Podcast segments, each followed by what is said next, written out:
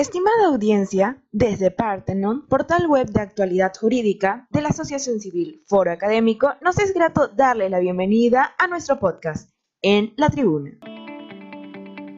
El tema que vamos a abordar hoy es los herederos forzosos. ¿Quiénes son? ¿Por qué la ley los protege? ¿Qué significa la legítima? Vamos a dar un ejemplo sobre la legítima.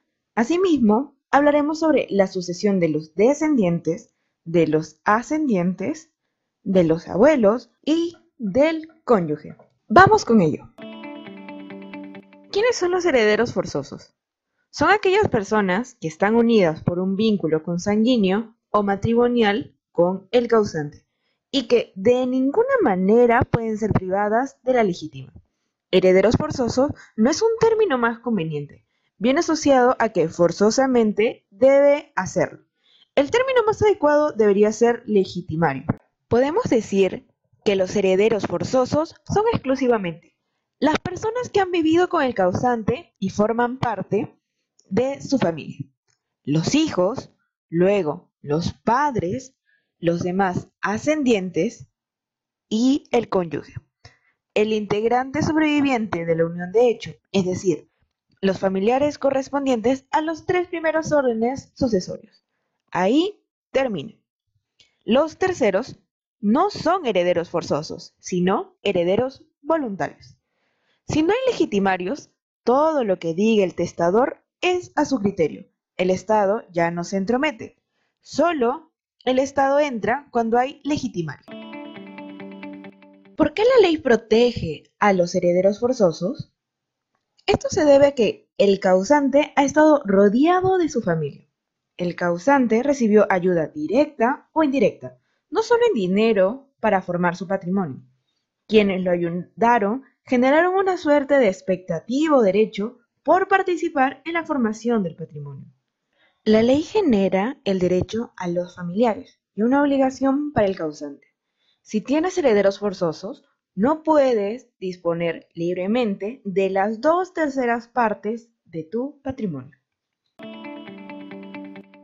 Ahora bien, ¿qué es la legítima?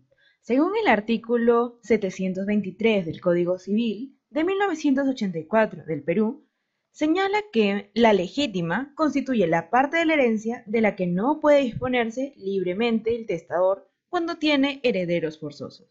Esto quiere decir que aquella parte intangible de la herencia es estas dos terceras partes. Entonces, la legítima no puede ser afectada por ningún acto jurídico. Por ejemplo, no puede ser afectada por normas de orden público, dado que el Estado protege a la familia. A la vez, el testador no puede privar de legítima, y esto conforme al artículo 733 del Código Civil. Vamos con un ejemplo. El testador tiene 3 millones de soles en su patrimonio y decide regalar una parte de su patrimonio a su hijado, dos millones. Pero el hijo, según lo que hemos visto, le corresponde las dos terceras partes del patrimonio, es decir, los dos millones de soles. Si el causante solo tiene tres millones, al momento de morir solo tendría un millón para disponer libremente y entregárselo a otras personas, como en este caso a su hijado. Entonces, él no podría entregar los dos millones a su hijado, porque eso le correspondería a su hijo. De esta manera, el legítimo puede recuperar esos dos millones porque le pertenece por derecho. Se puede leer del artículo 1629 del Código Civil que nadie puede dar por vía de donación más allá de lo que puede disponer por testamento. Entonces, según este artículo, la donación de este ejemplo es inválida en todo lo que ceda de esta medida. El exceso se regula por el valor que tengan o debían tener los bienes al momento de la muerte del donante. Este artículo faculta al heredero forzoso a recuperar su legítima. Podría demandar por reducción por exceso de liberalidad. El siguiente tema que vamos a abordar es acerca de la sucesión de los descendientes. Según el artículo 818 del Código Civil, existe igualdad de derechos sucesorios de los hijos. Es decir, que todos los hijos tienen iguales derechos sucesorios respecto de sus padres. Esta disposición comprende a los hijos matrimoniales, a los extramatrimoniales reconocidos voluntariamente o declarados por sentencia, respecto a la herencia del padre o de la madre y los parientes de estos. Y también se incluye a los hijos adoptivos. En el mismo sentido, la Constitución de 1993, en el cuarto párrafo del artículo 6, señala que todos los hijos tienen iguales derechos y deberes. Hablemos de la sucesión de los ascendientes. Conforme al artículo 820 del Código Civil, la sucesión de los padres, a falta de hijos y otros descendientes, heredan los padres por iguales partes. Si existiera solo uno de ellos, a estos le corresponde la herencia total. En otras palabras, en defecto de los herederos del primer orden, es decir, los hijos y otros descendientes, la herencia se distribuirá por mitades para cada uno de los padres, los herederos del segundo orden. Y si sobreviene uno de ellos, recibirá el total de la herencia.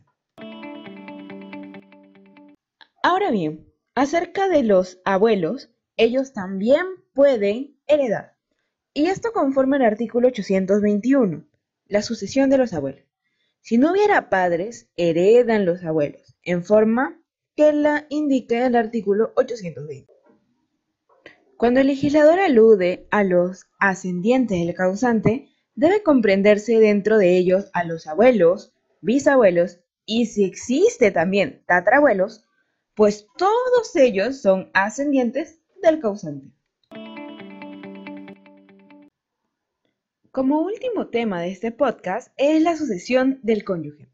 El cónyuge viene a ser un heredero privilegiado. No vendría ya a ser por parentesco, sino por matrimonio o unión de hecho.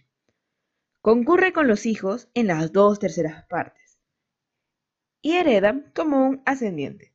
Si esos dos no se cumple, el cónyuge tiene toda la legítima y se hace suyo.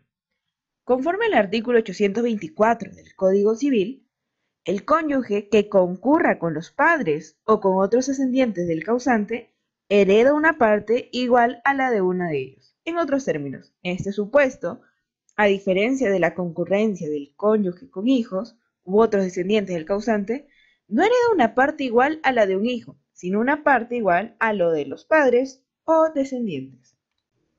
Esto sería todo. Muchas gracias a nuestra audiencia por escuchar en la tribuna y no se olviden de seguirnos en Facebook, Instagram, Twitter, a nuestro portal jurídico Partenon. Eso es todo. Hasta la próxima.